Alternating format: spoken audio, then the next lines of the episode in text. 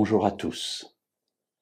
Oui, il fallait bien qu'un ange soit envoyé à Joseph pour qu'il accepte de prendre chez lui sa fiancée qui est enceinte alors qu'ils n'ont pas eu de relation sexuelle avec elle.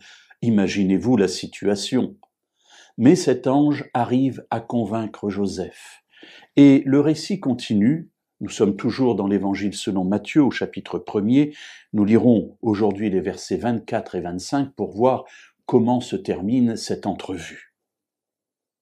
À son réveil, Joseph fit ce que l'ange du Seigneur lui avait ordonné, et il prit sa femme chez lui.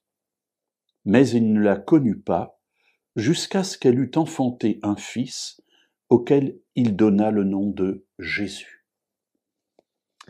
Alors voilà cet homme qui a reçu de la part de Dieu l'annonce de la venue de cet enfant extraordinaire, qui obéit et qui à son réveil prend chez lui Marie, qui devient sa femme. Mais en fait, nous l'avons vu, elle l'était déjà au niveau, j'allais dire, euh, statutaire, euh, puisqu'il n'y a pas de différence, ou peu de différence entre être fiancé et marié, sinon justement les relations sexuelles. Donc il la prend chez lui.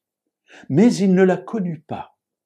Et ici on est dans un terme technique qui veut dire ils n'eurent pas de relations sexuelles ensemble. C'est-à-dire que Joseph ne va pas vers sa femme comme il aurait pu le faire puisqu'elle était maintenant chez lui. Pour quelle raison? Le texte le dit. Il ne la connut pas jusqu'à ce qu'elle eût enfanté un fils auquel il donna le nom de Jésus. Ce qui veut dire que jusqu'à la naissance de Jésus, Joseph ne s'approche pas de Marie pour avoir des relations sexuelles avec elle. Et c'est de là que nous tirons que Marie était toujours vierge lorsqu'elle a enfanté Jésus. Pour autant, il ajoute quelque chose, ce passage.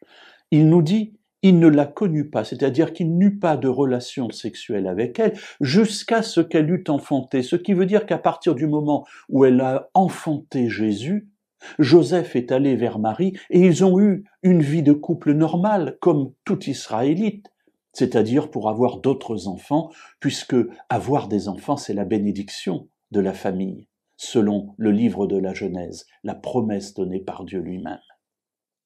Alors oui, Marie a eu des relations sexuelles avec Joseph, n'en déplaise à ceux qui pensent le contraire, mais c'est ce que dit le texte biblique ici, et c'est conforme à la tradition et au vécu de toute famille juive. Elle a eu d'autres enfants, les évangiles en parlent, Jésus a eu des frères et des sœurs, mais jusqu'à ce que Jésus naisse, Joseph a protégé sa femme, parce qu'il ne voulait pas qu'il y ait de doute sur la filiation divine de ce merveilleux enfant qui venait.